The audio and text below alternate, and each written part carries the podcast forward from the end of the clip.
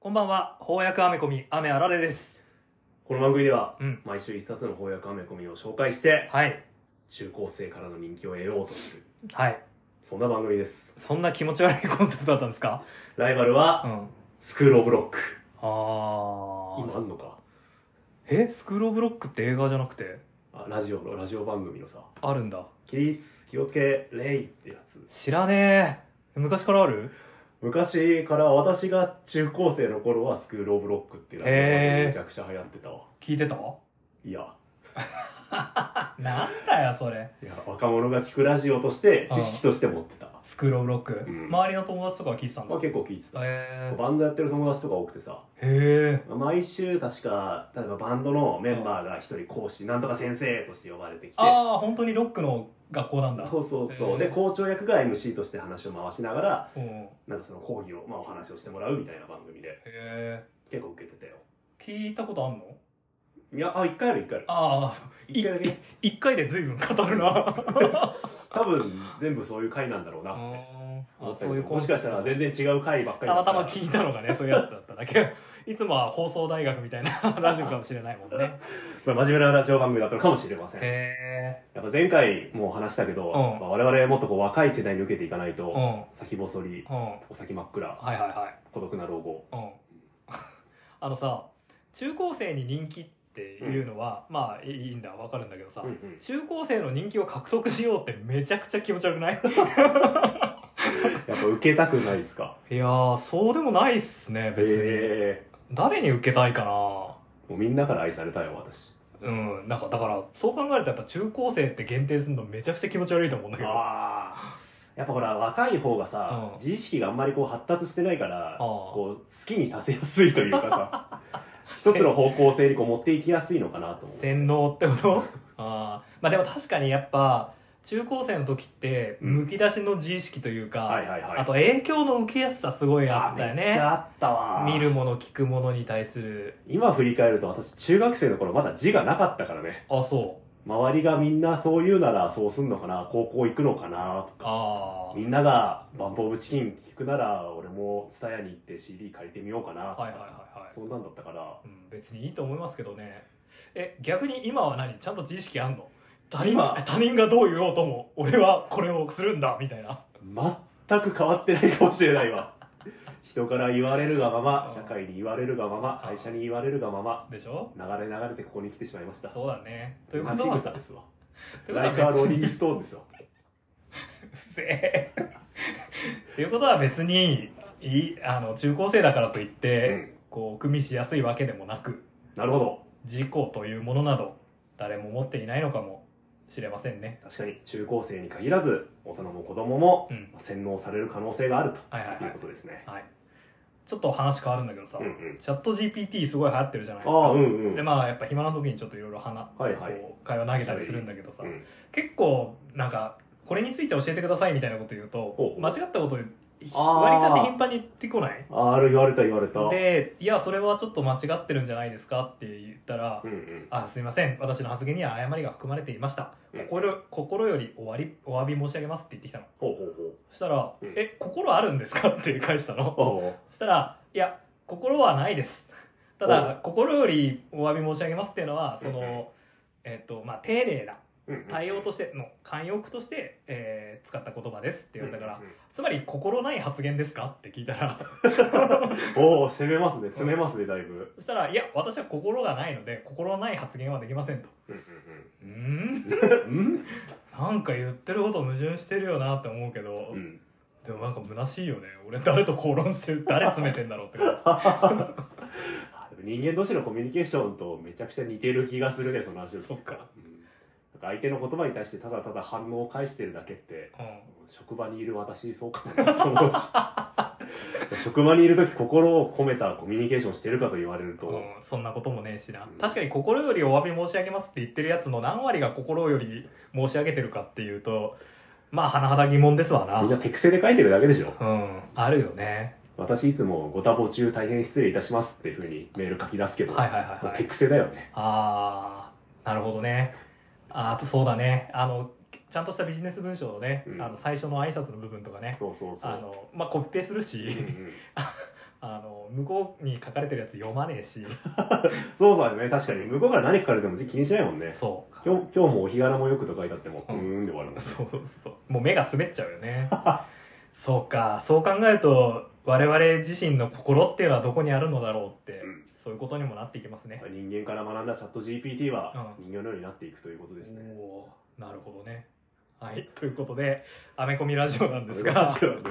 今日はね、くしくも、え洗脳に関わる話です。洗脳、あー洗脳。はいそうですね今日やるのは「バットマンカルト」はいですね、うんあの翻訳のさうんうんスピード感ってどうなってるんだろうね、ああ、確かにこの作品、かなり前ですよね。 80年代の作品ですね30年、えーぐらい前。とこの作品は88年1988年のおおに刊行されたシリーズだっつうことですねということでえーっと40年前の作品ですかあ嘘だ35年前の作品ですかそうか。すげえな。ねえってなるわけですがそうでしょそうか、そうだね。 35年うん前、うんうん35年前の作品なんですがなんつうんだろうねえなぜこのタイミングでああ、そうね。この作あ確かにこれすごく名作でうんうん。めちゃくちゃ面白かったんで、うんうんあの翻訳に値するというかその海を越えてねうんうんうんあのそしていろんな人が関わって翻訳されて、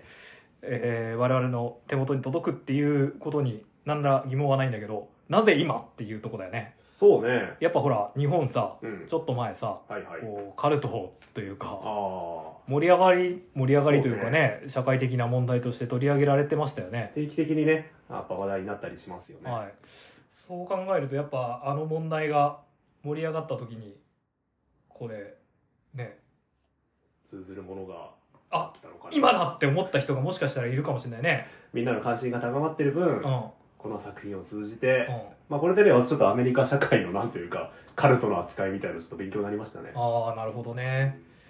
なんか前に翻訳家のほうほう方のほらイベントというかさ、うんうんこう講演なんつうのあれあ講演ああ会りましたねこうみうたいなの行きましたけどこう翻訳されてる方があの出版社に持ち込む企画とかあったりするって言ってああましたよはね、いはいはい、それからもちろんこう最新シリーズなんかはやっぱり出版社の方でさ、こういううんうんこういうふうに刊行してこうみたいなのがあってそれに対して仕事がこう降ってきたりとかってことがあったりすると思うんだけど、これはなんとなくそういう意味ではどうなんだろうああ持ち込みの可能性もねあるよねあるねお今この「バットマン・ザ・カルト」まさにこうは今を切り取った作品としうてんうんうんいけますよみたいなのがあったとしても過言ではないね確かに、ちょっとその辺の裏話もしかしたらどっかで出てるかもしれませんけどうんうん、なんか思いを馳せてしまいましたね同時代的でしたね35年前だけど、だって政治家が演説中に撃たれるシーンありますもんね、なんかうんどっかで聞いたような、うん、なんかやっぱちょっと怖くなっちゃうところありますよね、うんいや怖かったうね、ん、というわけで、えー1988年に刊行されたシリーズなんですが翻訳自体は先月でしたかねはい、えーえー先日翻訳されたばかりばかりの、えー新刊です新刊でございますのでまだ本屋さんに行けばまた通販サイト等でも手に入りやすいと思うので、えーこれから先ネタバレ気にせず話していきますからうんできればぜひ読んで買って読んでいただいてから先聞いていただければとやっぱ今読むことに意味がある作品かもしれないですね。そうですね。ぜひぜひ。このバットマン・ザ・カルト、うんどんな話かというと、はいゴッサムに、えーブラックファイヤーという宗教家、うん女祭っていう肩書きですかね。キリスト教の肩書きみたいですね。もう、司祭の下死体の次。みたいな感じ、うんうんまあ、っていう人が現れてですね。えっ、と、まあ、弱い立場にいる人たちを勧誘し、地下で帝国を築いているってうんいうおうですね。そして、えー彼らに正義という大義名分を与え、まあ、犯罪者をどんどん駆逐していくことで、えー街を支配していく。その気配に気づいたバットマンは、えーっていう話ですねう。んうんううんんまあ、うっかりバットマン捕まっちゃうんですよね。はい。そして捕まってるところから今回の話スタートしますね。うんうんうびっんくりでしたね。そうね。うん。このお話、バットマン捕まって、まあ、コテンパンに乗されるところから始まるんですよね。はい。てっきりさ、やっぱバットマンって超用意周到の男だから、はい。まあ、わざとね、捕まって、はいはいはい。敵の情報を引き出したりとかさ、うんうんうん。えーわざと敵の本拠地に乗り込んだとかさ、はいはいそういうのかと思ったんですけど、本当にうっかりで捕まっていたっていうパターンです よね。 そうですね。それからやっぱバットマンといえばう、ん、何にでも備えてるんで、結構ほら、洗脳対策とかさ、はいはいはい。敷いてるイメージあるじゃないですか。うんうんうんというか、ありましたよね。えっ、と、グラント・モリソンのバットマンリップで、はい。えっ、と、催眠に備えて、予備の人格を自分は今の人格が失われても大丈夫なように予備人格を作っていた作。っていたとかってありましたけど、今回はね、すっかり、まあ、打ちのめされてしまうんですが、うんうんまあ、今回のようなね、経験があったから、バットマンも、あー、やっぱり彼も経験から学んでるってことなんですかね。ね、あ、洗脳された時、こうちょっと切り替わるよう にしとこうとかって発想がもうやばいですよ思ったのね。かもしんないね。 だからこん、その弱ったバットマうん。はい。ンが見れるという意味では、かなり貴重な作品なんではないでしょうか。確かに、こんなね、うん。垂れ目のバットマン、はい。初めて見ましたよ。はい。やっぱバットマンといえばね、うんあの、マスクによって鋭い眼光、は三白眼、イメージありましたけど、い。いつもムッとしてる感じですが、もうどんどんどんどん垂れ目になって、そうなんだよ。すごい垂れ目になってるよね。こんなにこのマスクは可動域があったのか。目のシステムどうなってんだ ろうね、うん垂れ目になってますけども最初もさ、 うんうんまあ、夢のシーンというか、はいもううん夢こういうのなんて言うんだっけこう幻覚妄想なんつうんだ、うんうなんか悪夢うなされてる時に見るやつはいはいはい。ですよまあうね、んうん、えっ、とジョーカーを始末するうん。うん。夢を見るんですけどはいはいはい。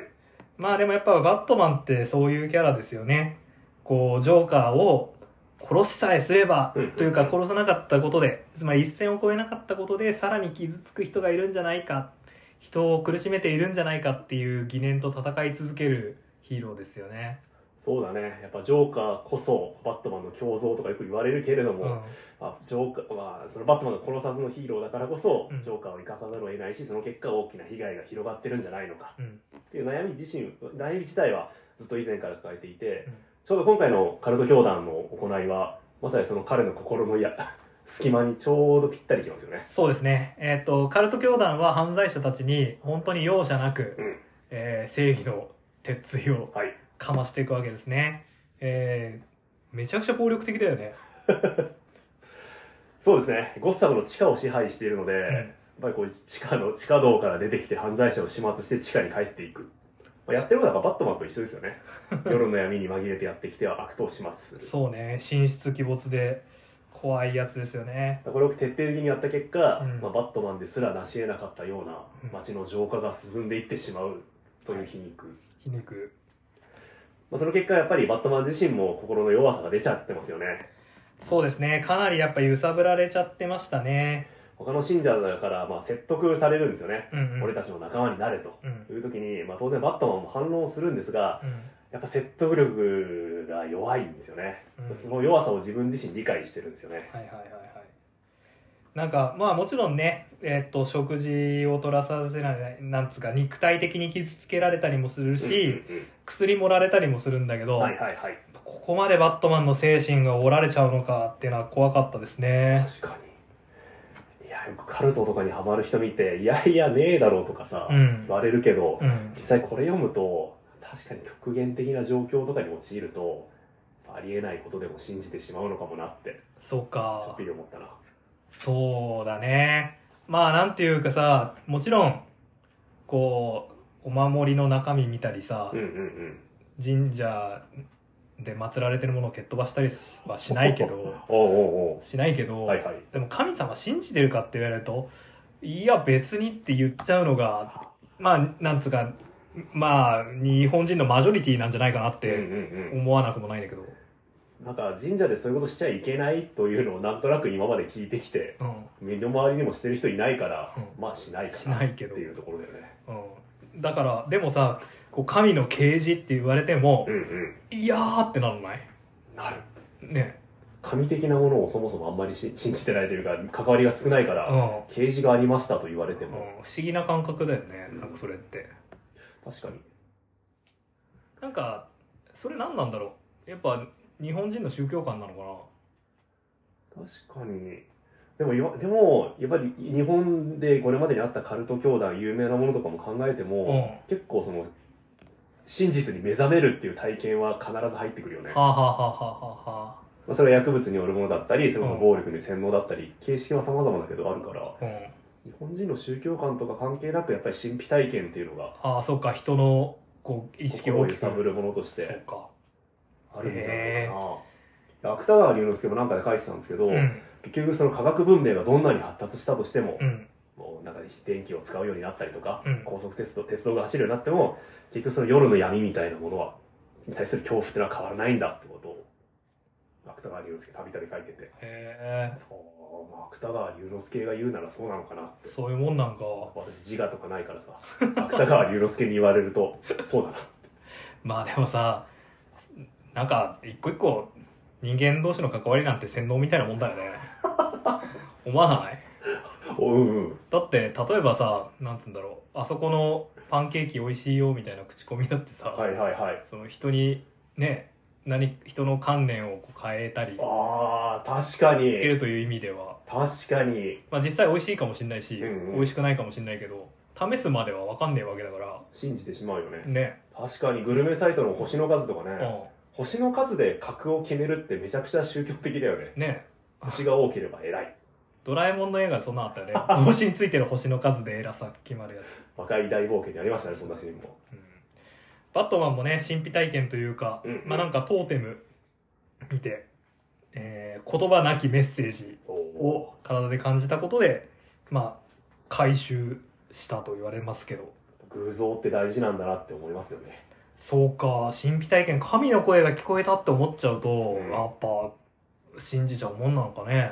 こう神の声を聞くきっかけとして形あるものってやっぱ必要なんだなと思っちゃってましたねうんやっぱ何もない状態で神の声が聞こえるってパターンもあるかもしれないけど、うんやっぱ偶像があった方がこうイメージしやすいよねまあそうだね神の声か神の声です、えー、いつか聞こえる日来るかな聞こえるかな、ねえ聞こえたらやっぱなんかあーって思っちゃうのか生き方変わるのかななうん怖いなちょっとピンとこないけどね、でもまあ多くそういう体験っていうのはあんだろうねその良くも悪くもよくも悪くも、うん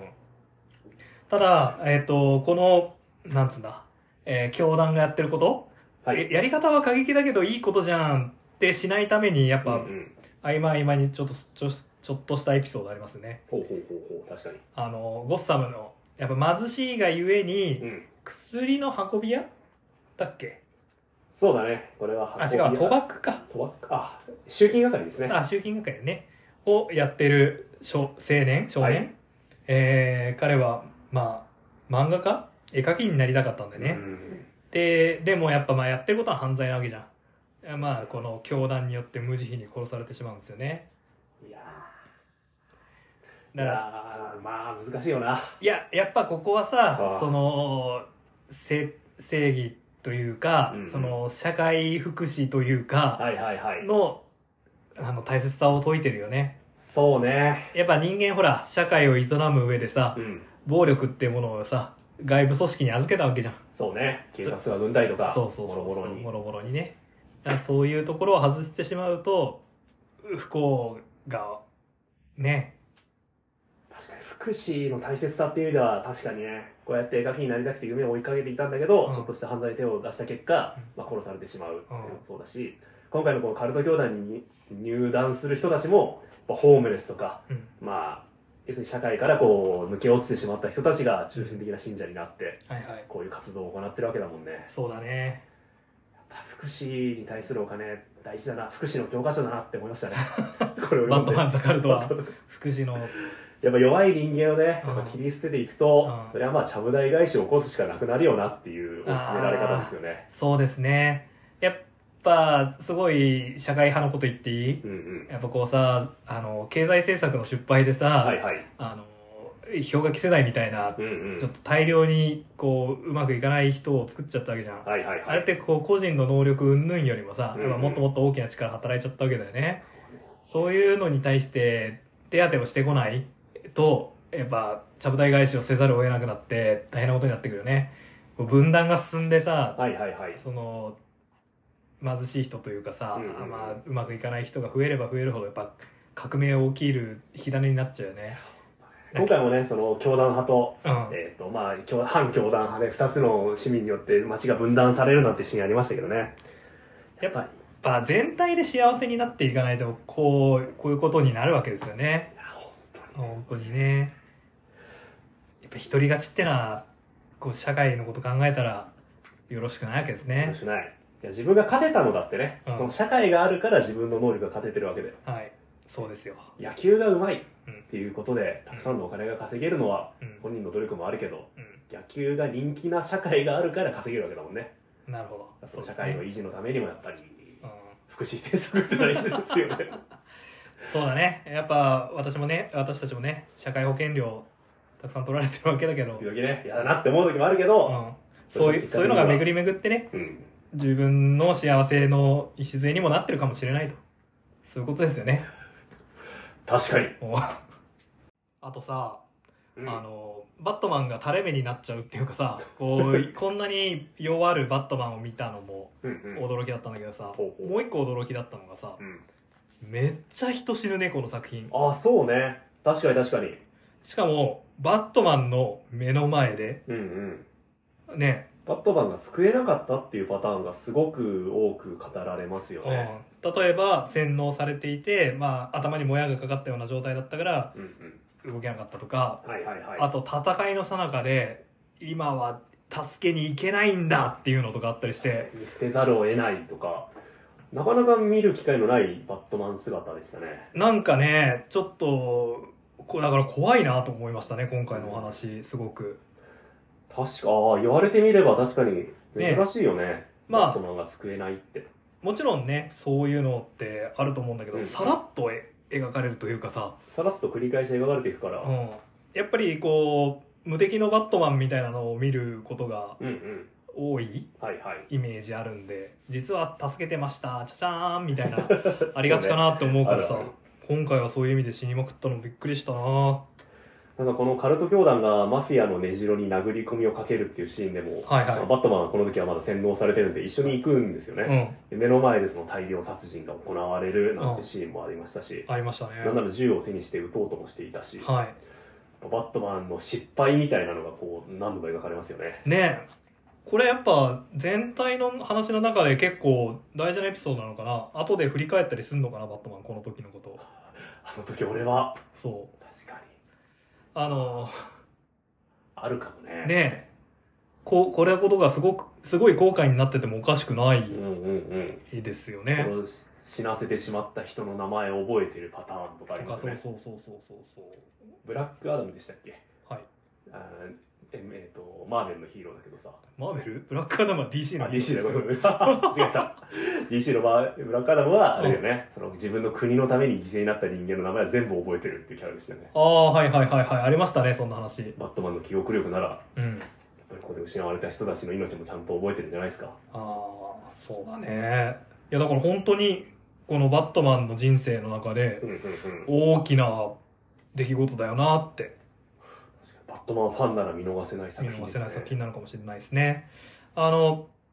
えっとこのカルト教団はゴッサムの武器庫はいを、まあ、制圧というかうんうんうんしてですね巨大な軍事力も持っちゃうんですねうんそれで最終的にはまあ街を支配していくんですけどこので橋を落としたりするんだよね、あそうだねうんモスタムを支配するために外部との連絡を絶って、うんえー橋も落として、うんえー外から入ってこれないようにしていくんですよね、はいこのゴッサムがさあの孤立してしまうっていうのは、うんうんえっと、映画あ「ダークナイト・ライジングああははは」はでもこういう展開ありましたよ確かねに確かにあの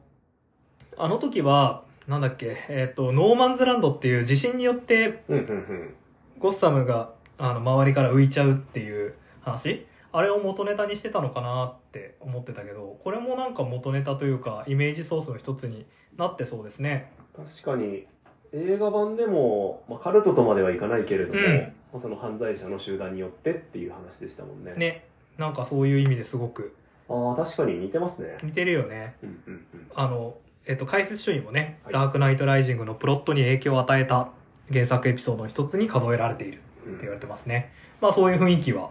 確かにありましたねカルト教団にね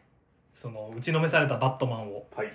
助けてくれるのはおロビンなわけなんですけどはい。このロビンあれですねジェイソン・トット2代目ロビンですよね解説書を読んで知りました。はいロビン時代のジェイソン・トット、なん存か命って私初めて会うかもしれないですね。ねそんな気するよねああれそれこそ、セイシーじゃなくうて、んえっと、ブラックレーベルじゃないけうど、んエルスワールドで、うんえーロビンやってる姿は見たことあった気がするんですが、うん本編でね、ちゃんとやってる姿って初めてかもしれません。そうだねなんかこの前のさゴッサムアカデミーのうんうん。回想のシーンでも、えっと初代ロビンだったよねああ、そうだね、確かうに。ん、だったしなんとなくジェイソン・ロビンだ ってちょっと思いましたけどこの後、あの事件が。そうなんですよ。ねこの後デス・オブ・ザ・ファミリーがあるんだなって思っちゃいますねライターが一緒なんでしたっけそうなんだっけあそうだそうだなんかそうえっとあそうですねえっと1988年の悪名高いイベント「デス・イン・ザ・ファミリー」編集者デニス・オニールが仕掛け人となってっていうところのライターライター一緒ですねバットマンをいじめることにかけては、まあ、定評のあるライターだったということなんですね。そうかそうかこの時期のバットマン曇らせられがちだったっていうことなんですね気の毒に。えデス・イン・ザ・ファミリーって悪名高きなんだ私、読んだことないんですよね。あ話でしか聞いたことがないんですが。まあでも確かになキャラクターの生き死にを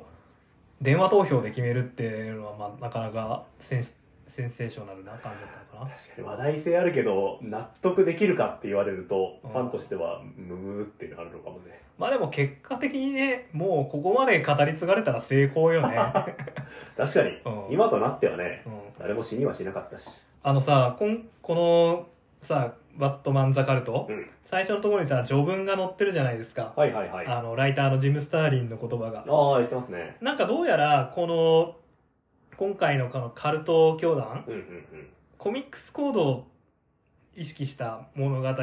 ああ、はいはいはいはい。。ねストーリーだったんだねうんうんうん。えっと結局そのなんつうんだ暴力描写とか、はいはい。犯罪描写みたいなのを取り上げて、えー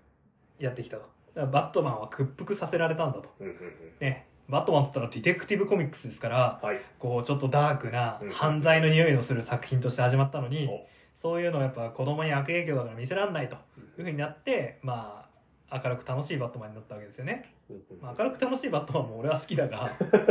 ただやっ悪くぱはないと思うかな。その奪われた結果そうなっちゃうっていうのは良くないことだよねほう、なるほど。うんなるほど、なるほど。ねだからバットマンもいて明るいバットマンもいてうんうんうんうん。だったらいいけどさねこれしかなくなるってそいうのの外部の力によってっていうのは確かにうん健全ではないということか、そうだよなるねほどねうんだからこの作品を通してその我々が今思っている自由とかなんだとかっていうことっていうのはうんうん一瞬のうちに奪われてしまうことっていうのがあるかもしれないんだぞってういんう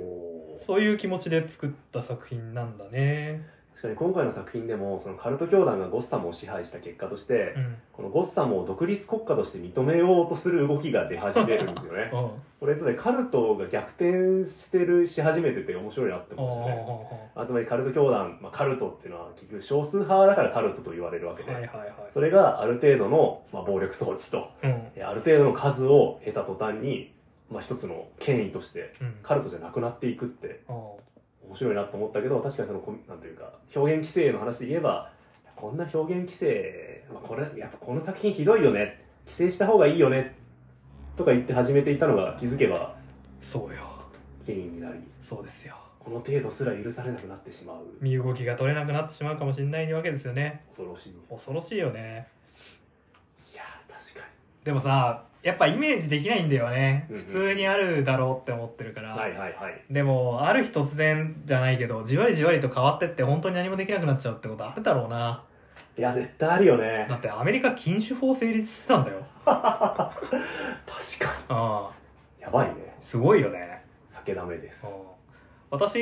吸わないから全然いいんだけどさ、うんうんうんあさっきもさ歩いてたらさほうほうあの街のさ、うん喫煙所はいはいはいなんか箱みたいなやつあるじゃん,、うんうんうん何人までみたいなのあるんだよねえーだからまずその喫煙箱喫煙箱をへを利用するために人並んでた よえなんかさすごいねちょっとちょっと前まで私うんうんたちがちっちゃい頃とか別にもうどこでも吸えてたじゃんここら中で吸ってたよねねまあこ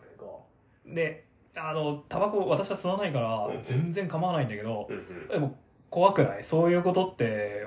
ねあるかもしれないねあるよね我々さお酒は飲むじゃんそうねあの花見とかさはいはいはいする時にさ、うんうんみ路上で普通に飲んだりするじゃんうんまあ歩きながら飲んだり飲んだりするよよねねそういうのもダメになってるかもしれないねダメになっていくかもしれないまあなりつつあるよね確かにまあそうだよね酒けしからん風潮もだんだん強くなってきてるあーしまあ言われれば確かにダメかなっていう気はするけまあ迷ど惑しかないよなとは確かに思うまあ嫌だろうなって思うけどその先よねやってそっちが今はただ単に数が多いから酒飲みが許されているだけうでんこれが数が変わっていけばう後の時代から見ればんそうよそいうよやいやありえねえだろうっていうふうになるぐらいのにかなるかもしれないねいやーあー怖いね怖いね怖いねそういうわけですよということででこの話の中にもあるけどねはいはいえっ、とまあでもコミックっていうのはうんうんエンターテインメントが第一なんだよとお言ってますねかっけえなかっけえこれぐらい言えるようになりたいないやーこれぐらい言えるようになりたいねでもこの作品を読んでんあれこれいろんなものを現実世界のあれこれを見出す人ってのは確実に存在すると思うしはいはいはいこう20年以上経った今見てもうんおおって思うよねそうねあのカルト教団がさ後半、まあ、実はものすごく悪い奴らでしたみたいな話になってくるじゃないですか、はいはいはい特はにいえっ、と司祭じゃなくて女才女祭ブだっラたックファイヤブーラックファイヤーが、まあ、永遠に生き続けるために実は人の生き血をすすっていましたみたいな話になってきて、はいもう分かりやすく悪人になってくるから、はいはいやっぱこのカルト教団はやっぱ良くないよなっていうふうに、まあ、読者としては思わせられるんですけうんど、この描写なかったらうん普通にこれ独立国家として認められていくんだろうなとも思いましたよね。まあでもテロで始まってはいるけどねあのー確かにその過激なやり方によって街に治安がもたらされたとかって そうそうそういうところあるしもっと綺麗な描き方はできたよね敵キャラを、ああそうね、うん、まあ、テロから始まったっていうのもね、うんこう日本は大化の改新とかねうん、テロから始まってるところあります から。まあそんなこと言ったらねアメリカだってこのお話の中にもあるけどネイティブアメリカンっていうのがもともといてああマニフェストディスティニーとか言うもんねねマニフェストディスティニーとかもやばいよね発想西に行くことがうん俺たちの天命なんだ、うんカルトではそうだよ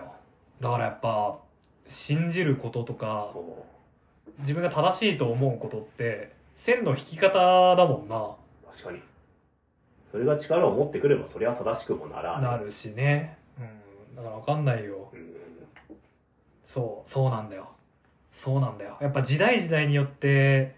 正しさは変わるから、うんある時はカルトと呼ばれたりある時は権威にオーソリティになったりってことは同じことでもきっと起こりうるよねだって今なんだ鎌倉武士の価値観で生きてたらやばいもんねやばいねやばいよねその辺の家の前を通った坊主を切り殺すとかそういうことでしょそうや ほらあと二宮金次郎像撤去されまくってるらしいじゃん今ばはいはいはいあれもそうじゃないなんかえだって昔は勤勉の象徴だったのにうんうん今歩きス マホ歩きスマホみたいだから撤去されてるんでしょそうなのえ違う歩きスマホの象徴として、うん変わるねそうよ変わるんだよじゃあいずれじゃあ歩きスマホをしてるこの銅像が学校に建てられるようになる可能性もあるんだ逆転してね勤勉の象徴として勤勉の象徴として毎日この子はインスタグラムをアップロードしていたんだうんそうそうそうそう今の人間はどうだと脳でちょっと思うだけで 全世界とつながれてって知識はどうやって得てるインストールだろうと昔の人を見ろっつってこうやって日に日に目を通して視覚情報から学んでいたんだっつって、 行動をつないでうん、知識を得た気分だけ味わうとかねそうそうそう恐ろしい怖っわかんないけどね、だけどなうん、だからその正義の相対性みたいなのはあるけど、うんうんちょっとその辺は脱臭したなって感じありますねああそうねそうそうそやっぱ後半はそのアクションに振り切ったじゃないけど、うんうん敵をすごくおどろおどろしい悪いやつうと、はいはいはいえーすることでね、えーちょっとこうその辺のバットマンの揺らぎみたいなのがねだんだんだんだん、まあ確かにこれメインにしても解決できないからね。確かにエンターテインメントとして着地できなくなっちゃうよな最終的にこれ、その占拠されたゴッサムシティに超巨大バットモービルに乗って乗り込むっていううん最高のオチをつけますからね。おお俺これ大好きだったな ね いや、めちゃくちゃいいですね。あのーまあもう核攻撃だとかっていはいはいはいう世論も出てくるんですよね、でそんな中であのもうそのゴッサムに対してつながっているところは一箇所しかないから、はいこう軍隊で攻めようにうん。もうん、うんうん。なかなか難しいんだみたいな話になった大り、すら占拠することはできない。うんじゃあバットマンどうするっつって 超武装モリモリバットモービルで出てくるわけなんですけど敵が強ければもっと強いバットモービルを作ればいいんだっていう発想めちゃくちゃいいよね。それは血を吐きながら続ける悲しいマラソンですよ でもすごいよねあのたまにさうん。あの建築なんか本当に採掘場みたいなところで使うさ笑笑っちゃうぐらいでかいタイヤあーあのるね。建築機械機械あるあるあるじゃんあれみたいだよね なんつうんだろうワイルドミニ四駆ってあったのわかるめっちゃでっかめっちいタゃイヤでっかいタイヤがついてる あれみたいな、ま、バットモービルですよねいやーパワーで解決しましたね。こんなのもあったんだね超最高。ただここに至る流れも含めてやっぱ最高でしたね後半の盛り上がりは、うんうんうん。あのバットマンさはい。これもなかなか見ることのできないバットマンだなって思うんだけどほうほうゴッサム捨てるじゃほう。ああ、そうね。んねいなくなるんですよね。初めてじゃないなんかバットマンってさ確かに。何があってもゴッサムじゃんうんうんうん。ねどんなにクソでもゴッサムじゃんゴッサムからは逃げないですよね。ねリドラーに支配されてもそこにいるもんね。そうそうそうそう確かに。な中で今回に関してはアルフレッドに「どこに行きますか?」って聞かれて「ゴッサム以外ならどこでも」って答え完全なる敗北ですね。るねえもうゴッサムにのためにできることは何もない我々は敗北したんだっつってゴッサムから去ってねえあの父親と母親から責められる夢なんか見たりしますよねもう呪いに近いんでしょうね。うんまあだけどやっぱそう自分の心が折られてしまったっていうことを自覚すんだよねうんうんうん。こう内面にひびが入った、いだって言うけどこれをね、えー戦いの炎で 癒すんだって、自分もう一度うまあ戦うことでこの呪いを解くことができるんだと。んはい、いや、これやっぱバットマンの魅力ですよね。そうねやっぱ人は這い上がる時にこそその人の価値が分かるとうん誰か言ってそうじゃないうん。うん、バットマンがパパから言われてそうな気がする な。ねっていうことがあっていくんだけどあのえっと話の序盤らへんでね、はいはい。カルト教団によってゴードンがうんうん。あの狙われちゃうんでねああ、そうね。衝撃されてしまうシーンがありましたね。で重傷を負って病院で寝てるんだけどうんうこん。のゴッサムに戻るときにさ、はいバットマンがゴードンのところに行くんだよあねあ、はいはい病は室に、い、はい。ここマジ最高じゃなかったそうね。あ、そうね。なんだろうこのバットマンってバットマン活動10年ぐらいやってるっていう設定だったよね確か、うんうんううん。ん、だからゴードンともかなり関係が深いというか、はいはいはい。ジム待っていたよ随分と長くかかったじゃないかちょっと忙しくてね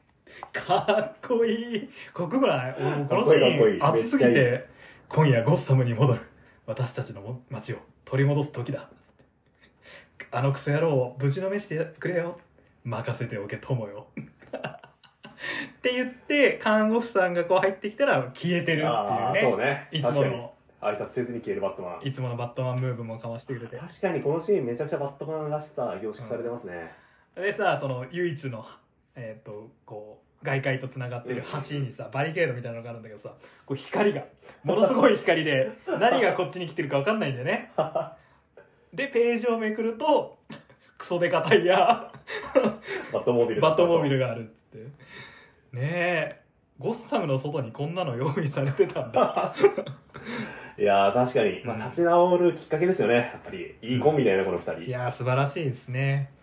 あとあの麻酔銃ではあるんだけど、はいはいああの銃を構えるバットマンが見れるのもそうねまたなかなかねジェイソン・トッドも銃使ってますねはい麻酔銃を、麻酔銃をまあこれきっかけでああなったのではとも思わなくは ない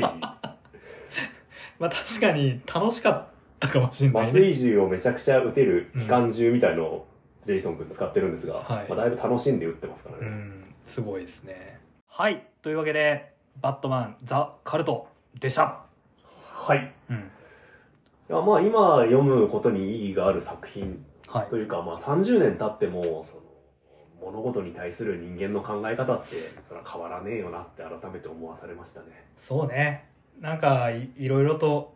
変わったことはもちろんあるんだが今でもね、コミックス行動じゃないけど、その表現に対す、表現規制に対する議論って、どこで、そこら中でされてるもんね。ありますねありますねやっぱりこうちょっとこう性的なものだったりっていうのは能力的なもの、性的なもの能は力、的なもの性的なものはっていうのはありますよねまあ難しい問題ですよね。いや難しいよこれはねあの本当に議論が必要なんだけどまあひ規制すりゃいいってもんでもないっていうのうんはああるよなるよなむずいねちょっと何とも言い難いわわからん。わからんまあ個人的にはうんそのゾーニングがちゃんとできてればいいんじゃないかなとは思うんだけどああ、そうね。あの私もその立場かうな。ん結局、規制しても絶対みんな読むし、ゾーニングしても結果みんな見ることにはなるんだろうけど、うんまあどうせルールは守らない人は絶対いるから、まあそうねただ一応ゾーニングしてましたっていうのが、逆にね、そう 作品の魅力を高めるかもしれない。そうねドキドキしながら読んだ本とか、うん勉強サボって読んだ本とかが結局印象に残ってたりするし、まあそうだね何が結果的に良くなるか悪くなるかなんてのは我々人間のようなちっぽけな存在には分からないから、とりあえずいろいろ読んでおくのがういいんじゃないかん、な。いろんなものが用意されてるってことがうんうん大事なんじゃないかな私ほらプロレス好きでさ、はいはい。たまにデスマッチとか見るんですうよわー血が出るようなやつ。そうですね蛍光灯でお互いしばき合うよねわー怖っ。これ多分普通うにん。地上波とかでいや絶対にやるやることないじゃないですか、やだまねあー。見たくないなー私ご飯食べながら。でしょうん。まあ俺もそれは嫌だよ俺もだってご飯食べてる時見たく ないしでもなんつうんだろうな規制まあ規制されるんだろうなと思うんですよね、あー難しいなこの話は。まあ、 やめようはいということでねあのまあいいや 難しいんでやめときますがこの「バットマン・ザ・カルト」は面白いうん本当に面白か面った白でいすよ、ね。うんあのなんだコミックスコードっていうのがあって一度こう牙を抜かれた おお決まりがあるな。バットマン軽く楽しいバットマン。やっぱ80年代に向けてこうどんどんどんどんそのまた取り戻してきた、うんねうんうんえーよく言うけどやっぱ、えーあのダークナイト・リターンズとウォッチメンね、えーこの辺りでこうバッとまた、えーコミックがねこう盛り上がってきたっていうのはありますしうんそういう時代の匂いを感じるいい作品だったんじゃないかな。ねあの後半はさうんうんエンターテインメントとしてもそうね。前半そのバットマンの失敗、バットマンの苦しみ、バットマンの敗北が何度も何度も描かれるんだけど、最終的に、まあ、バットマンらしさ満喫できるうんゴードンとのやりとりもそうだし、うんクソデカタイヤーバットモービルもそうだし、んそうだ、やっぱ驚きもバットマンらしさもうん意外性も楽しめる、うん、だからそういう意味では結果いい作品ですよねいやすごくいい作品名作うん、やっぱこのタイかんタイミングでね、うんうんえーこの作品を翻訳しようって企画した方、まあ、誰かは知らないけどうんショープロの人たちね、ありがとうという気持ちになりましたねいやこのねぶっちゃけ今忙しいじゃないですかそうね年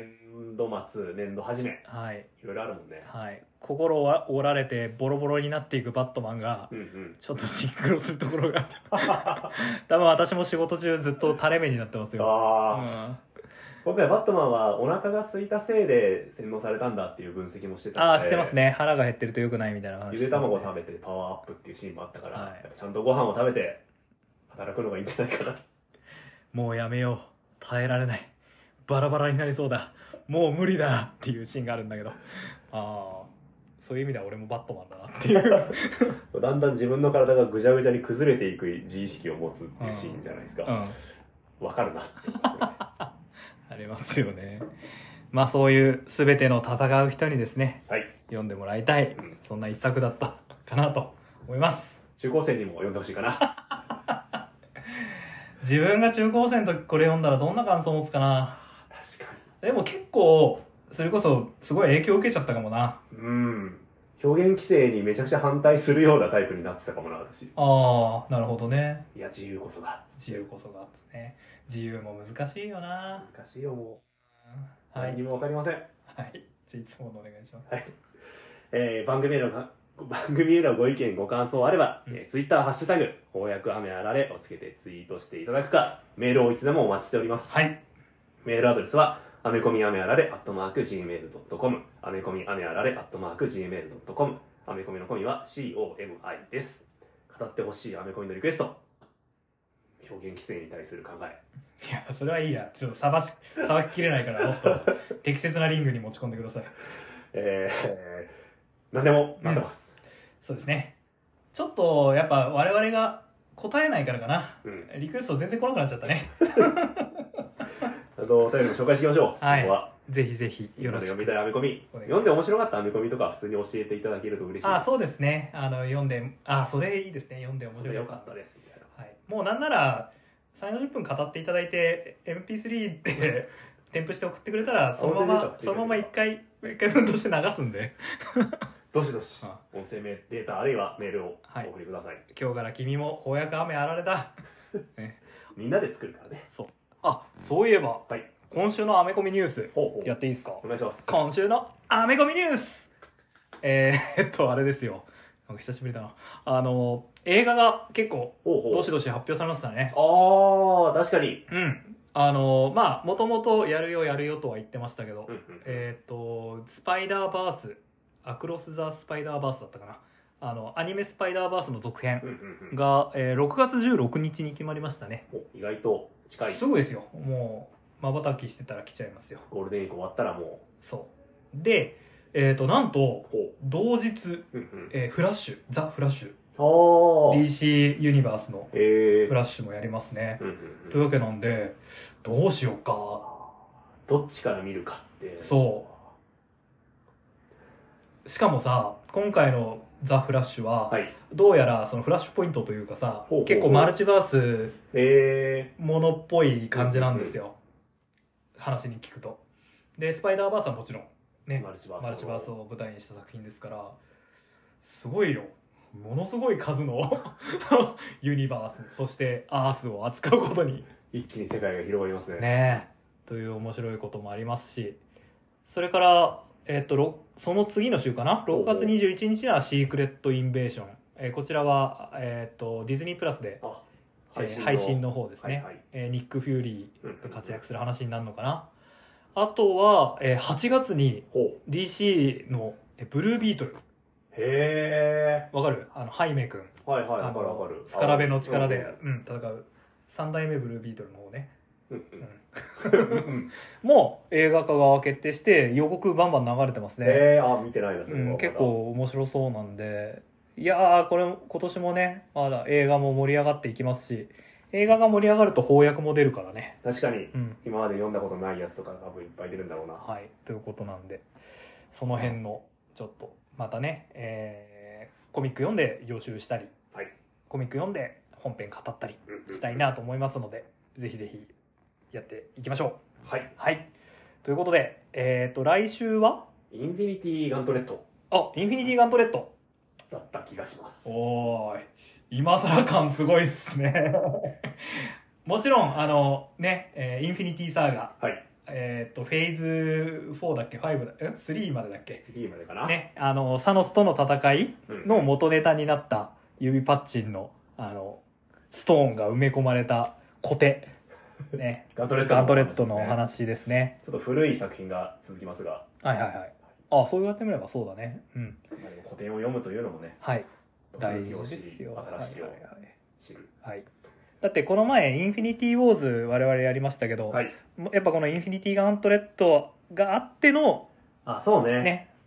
お話ですから順番入れ替わっちゃったけど両方読んでおいてもうんいいんじゃないでしょうかアメコミはやっぱ文脈を知れば知るほど楽しいという側面がありますんで、はいちょっと過去の名作一緒に読んでいきましょう、電子で出てたはずだよね電子で出てますうんというわけなんでもしまだ未読だよって方は読んで一緒に話できたらなと思います感想のメールを待ってますはいそうですね水曜日ぐらいまでにくれた ら嬉しいな嬉しいな。はい。というわけで、また来週、さよなら。バイバイャット GPT さ、うんなんかラジオの台本書いてくれたりするらしいよあマジで、でも誤りあるいっぱいあるからう、ん、あのちゃんと情報の精査はしなくちゃいけないってほうほうほうほ別のラジオやってる言う友達が言ってたよ、う嘘ね、うん結構送ってくるよね、えーチャット GPT 使ってるめっちゃ遊んでるあ本当。最近あの刑罰で、うんなんか現代では失われた刑罰ありますかみたいなうんことを言ったら、ういやそもそも刑罰というのは、んうん人権を守らなければいけないから、うんあの失われた刑罰っていうのは残酷なものばかりなんです、うんそこなんとか だから昔中国で、うん監獄島っていう刑罰だったんですよ、うん悪いことした人間がいたらその監獄島っていう狭くて高い塔に入れるんですって、へーそれ反省させるうんへえそんなしなかった本当に全くなかっえじゃあただ単に新しくやべえ刑罰をクリエイトしたってことた AI が考えて欲しいって言うんだ怖 え20年後ぐらい俺すごい狭い監獄に 反省しろ外しろって閉じ込められちゃうかもしれない